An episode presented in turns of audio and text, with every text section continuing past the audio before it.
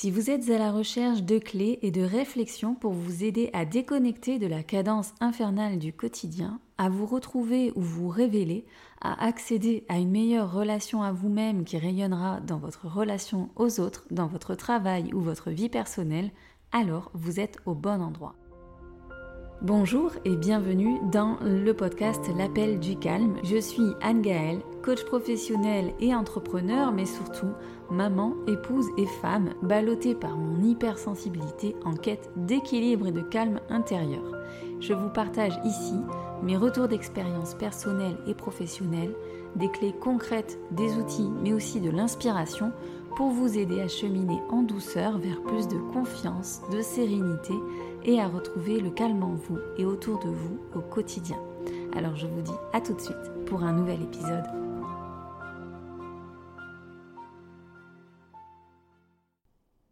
Bonjour et bienvenue dans ce tout nouvel épisode de l'appel du calme. Je suis tout d'abord ravie de reprendre le micro et de vous retrouver ici.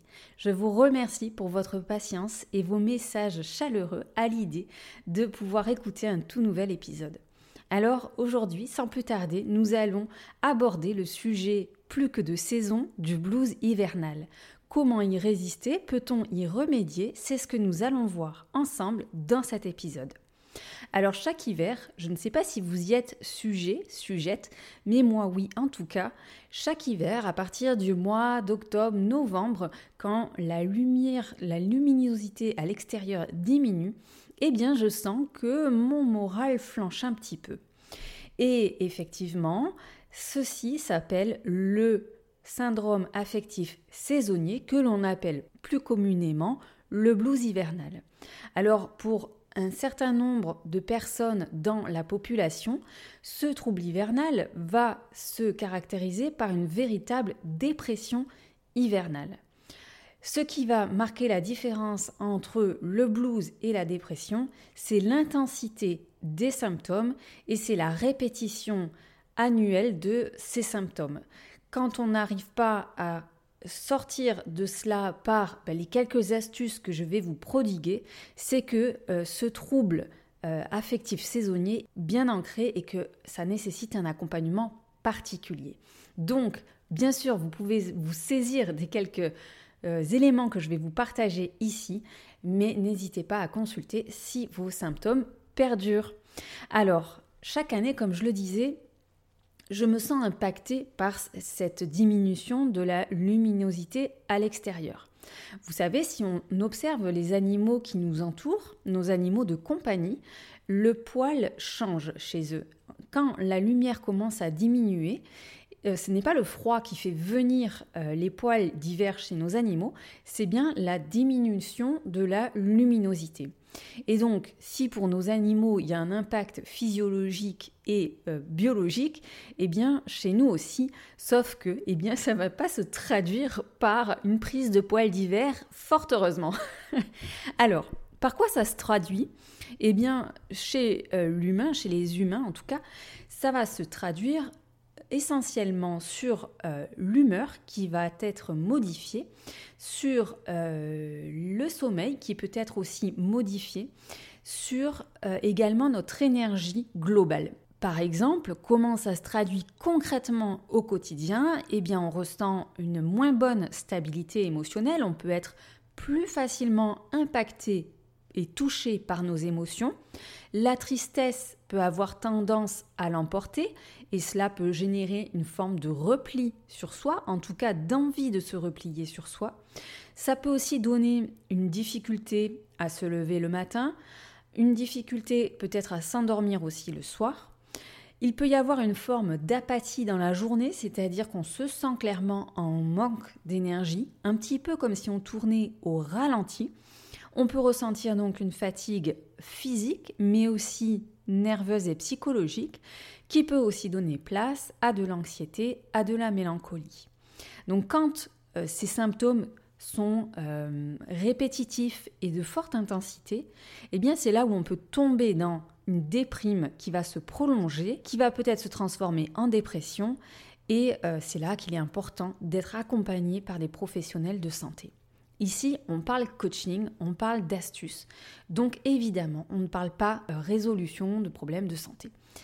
Donc, ce qu'on va aller voir et chercher ici, ce sont des astuces pour s'en prémunir, en tout cas y résister du mieux qu'on peut.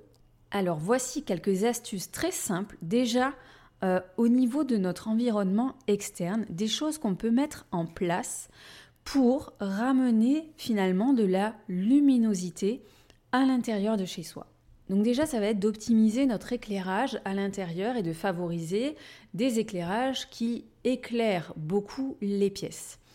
Mais aussi, pourquoi pas, de jouer avec d'autres petites lumières qui vont donner une ambiance plutôt tamisée et un esprit cocooning à nos pièces à un moment où on a besoin, eh bien, euh, par exemple, de se préparer au sommeil ou quand on veut se réveiller tranquillement, histoire de ne pas être tout de suite plongé dans un éclairage qui pourrait paraître agressif de prime abord. On peut aussi favoriser la lumière naturelle. Pour cela, si vous travaillez par exemple dans un bureau, vous pouvez essayer de réaménager votre bureau en l'approchant le plus possible de la lumière naturelle et donc des ouvertures comme les fenêtres, des portes vitrées, etc.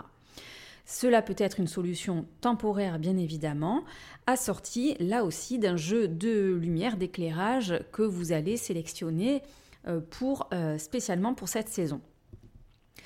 Mais jouer sur la lumière ne s'avérera peut-être pas suffisant. Ce que l'on peut faire aussi en cette période pour ramener un côté agréable, puisque souvent il y a cette baisse de morale et donc cette espèce de tristesse, de, de, de un petit peu pesants, eh bien ça va être de ramener de la douceur dans cet univers qui est plutôt froid, qui est voilà, euh, moins sympathique quand il fait nuit à 5 heures le soir.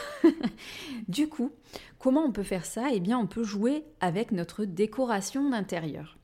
La décoration, ça va être de miser à ce moment-là plutôt sur des couleurs chaudes, donc par exemple des teintes orangées, euh, des teintes dans les euh, roses, fuchsia, des choses assez chaudes qui vont venir ramener de la chaleur dans la pièce. Ça peut être, si on a envie plutôt de douceur, de pureté, euh, d'aller chercher plutôt des couleurs pastel ou des couleurs lumineuses, mais on va éviter les couleurs neutres comme le blanc notamment, qui va être extrêmement froid, notamment si on joue avec des éclairages qui eux aussi sont froids, c'est-à-dire des ampoules qui vont amener un éclairage plutôt blanc bleuté euh, si on a des murs blancs, ça peut vite donner l'impression qu'on se retrouve à l'hôpital. Donc c'est assez froid. Donc l'idée, c'est d'aller amener de la chaleur dans notre intérieur en jouant avec les éclairages et avec cette décoration, la couleur des murs. On pourrait, pourquoi pas, se dire, ben, je vais peindre un mur d'une certaine couleur. Je vais, pardon, je vais amener de la texture aux fenêtres en posant des rideaux euh, de couleurs, etc. Ça peut être de jouer aussi avec les matières et on va privilégier les matières naturelles. Des matières comme le bois pour les objets décoratifs, les meubles par exemple, comme la laine, le lin et le coton pour tout ce qui est textile. Donc je parlais de rideaux, on peut parler aussi des plaides, on peut parler de la literie, on peut parler de tout ce qui vient accessoiriser aussi la maison. Donc par exemple des coussins.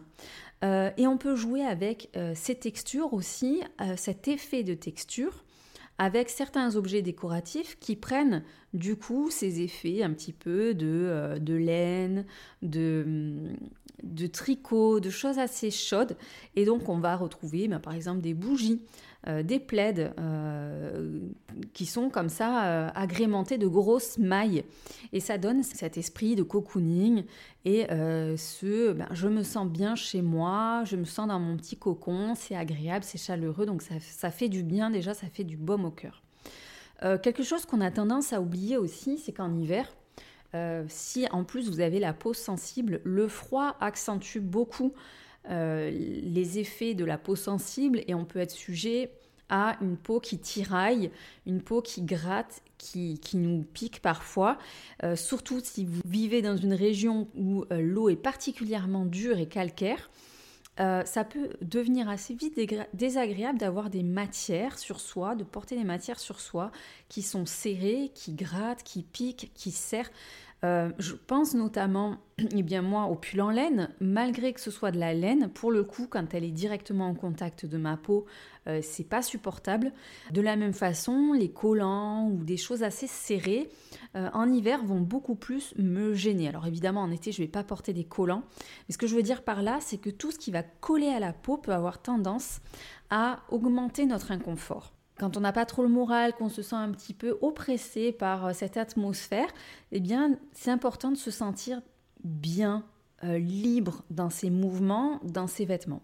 Et on va donc privilégier, oui, des vêtements chauds, certes, mais on peut trouver des vêtements chauds qui sont aussi douillés dans des matières confortables qui ne serrent pas trop le, corps, euh, d'autant qu'on a tendance à multiplier les couches, les épaisseurs, donc euh, si on se sent serré, étriqué, ça rajoute à cet inconfort, à, cette sensation désagréable qui peut amplifier le mal-être. Euh, donc on va jouer sur eh bien, des vêtements chauds, douillés, des matières confortables. Et oui, peut-être qu'on va sortir notre pilou-pilou et nos chaussons, nos chaussons euh, pleins de moumoute. C'est pas sexy, sexy, on est d'accord, c'est pas la période la plus sexy, mais ce qui compte, c'est de se sentir bien. donc, on va jouer sur ça. Maintenant, évidemment, ce sont des petites choses qu'on peut mettre en place. Euh, et donc, euh, si je dois résumer déjà toutes euh, ces petites astuces qu'en tout cas j'essaye de mettre en place de mon côté, eh bien, je dirais que voilà, je vais jouer sur la lumière, les côtés enveloppants, douillés et le côté douceur. Ensuite, ce que l'on peut faire de son point de vue personnel, parce qu'évidemment, on peut aussi à nous-mêmes euh, enclencher des effets qui vont accentuer ou au contraire qui vont diminuer euh, ce blues hivernal, cette tendance à se sentir mal, anxieux, mélancolique, à amplifier aussi notre fatigue. Et donc, il y a pas mal de choses qui dépendent de nous et des habitudes, du coup, qui vont renforcer euh, ce blues hivernal ou au contraire, qui vont aider à le diminuer. Alors, très sincèrement, ça demande quand même à une période où la tentation est très très forte de se ruer sur des aliments plutôt riches, caloriques, sur des douceurs euh, au niveau du palais, donc sur le sucre, sur peut-être une difficulté à se motiver à faire du sport parce qu'il fait davantage froid et justement parce qu'il fait nuit, plutôt plus tard le matin et plutôt le soir. Donc il y a plein d'effets qui vont être plus difficile à contrer que lorsqu'on se trouve au printemps ou en été. On va se sentir beaucoup moins stimulé. Et pourtant, faire attention à nos comportements et à ses habitudes peuvent réellement vous aider à, résister à ce blues hivernal. Alors voici quelques comportements, habitudes saines à induire. Euh, déjà, la première, c'est l'hydratation. Euh, en hiver, on met le chauffage. Il y a du vent à l'extérieur, il fait froid. On s'en rend pas forcément compte, mais on se déshydrate, tout comme en été, on peut se déshydrater. Donc de la même manière, c'est important en hiver de continuer à bien s'hydrater, à boire son litre et demi d'eau chaque jour et à éviter l'hydratation par ben, des boissons qui sont plutôt excitantes, comme le café ou la théine, encore plus les sodas euh, avec de la caféine ajoutée et euh, d'éviter également les alcools qui vont favoriser cette déshydratation et qui vont aussi impacter notre humeur, notre santé. Ensuite, ça va être du coup d'aller vers des aliments qui restent sains, qui sont vitaminés, plein de vitamine C. Euh, on peut vraiment profiter des aliments sur toute la palette des euh, aliments oranges, puisque c'est la saison, carottes, potirons, euh, on peut bien sûr euh, tout ce qui est agrumes, donc euh, pamplemousse, orange et, clémentine, en profiter à foison. Et puis aller vers du coup cette alimentation qui va être saine parce qu'inévitablement, en plus en période de fête, ah, il va falloir peut-être compenser avec les repas euh, riches et copieux. Et puis, autre chose qui est important, c'est que même si on en a moins envie en hiver, encore une fois, parce qu'il fait vite nuit ou parce qu'il fait froid dehors, c'est important de sortir. Justement pour profiter de la lumière naturelle, donc parfois le temps n'est pas de la partie, ce qu'on peut faire quand même, c'est de sortir pour s'aérer, prendre l'air et bouger. Donc, un, je sors pour profiter de la lumière naturelle. Si j'ai assez peu de temps pour moi, ça peut être euh, tout simplement sortir prendre mon café dans le jardin, faire une petite pause, faire le tour de mon jardin, faire le tour de mon quartier. Si vous avez la chance d'habiter au bord de la nature ou dans, voilà, au bord de la mer, pourquoi pas aller, aller faire une marche régulièrement euh, en nature ou au bord de la mer, profiter de l'extérieur, bien se couvrir pour sortir et puis ça va le faire. Euh, bouger évidemment chaque jour, donc euh, que ce soit un sport collectif, un sport à la maison, un sport à l'extérieur, c'est encore mieux parce qu'en même temps, vous, du coup, c'est le double effet qui se coule, vous profitez des deux. Mais euh, voilà, aussi bouger, activer son corps, ça va aider à sortir de cette apathie et ça va aider à favoriser aussi un sommeil de qualité. On peut faire également bien sûr une petite cure de vitamine D. Euh, s'autoriser le plus de moments cocooning possible. Donc c'est la saison ou jamais pour s'autoriser à aller au spa, profiter d'un hammam, profiter d'un sauna. Euh, de, pourquoi pas organiser son spa à la maison. On bénéficie pas forcément d'un jacuzzi à la maison, mais en tout cas de s'octroyer euh, un soin de la peau, un soin des cheveux, un soin du corps. Prendre ce temps pour soi, se cocooner, s'envelopper dans, encore une fois, peut-être des fragrances qui nous font plaisir qui évoque quelque chose de euh, chaleureux, d'agréable, euh, s'envelopper de crèmes qui vont venir hydrater aussi le corps et les couches de l'épiderme, euh, se sentir du coup voilà mieux dans sa peau. ça peut être toutes ces petites choses qui vont amener du bien-être. Et puis, enfin, mes deux dernières recommandations. La première, ça va être de faire très attention à la lumière bleue, beaucoup plus qu'en été parce que eh bien on bénéficie du coup de la lumière extérieure. Là, quand la lumière diminue, euh, il fait nuit plus tôt et du coup le contraste avec nos écrans qui sont multiples et variés autour de nous et cette lumière bleue va donc être intensifiée et ça peut effectivement créer après des difficultés pour trouver le sommeil facilement. Donc l'idée c'est d'aller, euh, un, vous pouvez diminuer l'intensité de vos écrans par le réglage direct de votre appareil, que ce soit ordinateur, téléphone, tablette, etc. Deux, vous pouvez porter euh, des lunettes anti-lumière bleue, pardon. Trois, vous pouvez également, euh, bien sûr et surtout, déconnecter de tout type d'écran minimum une heure avant d'aller se coucher le moins facile parce que évidemment on regarde la télé, on a tendance à regarder aussi nos téléphones, y compris parfois à les amener jusque dans notre chambre à coucher. Et euh, du coup, on n'aide pas finalement notre cerveau à capter que l'on va rentrer en mode sommeil parce que cette lumière bleue nous tient particulièrement en éveil. Donc, euh, on essaye de déconnecter un maximum des écrans avant d'aller se coucher, minimum 30 minutes, une heure avant, c'est l'idéal.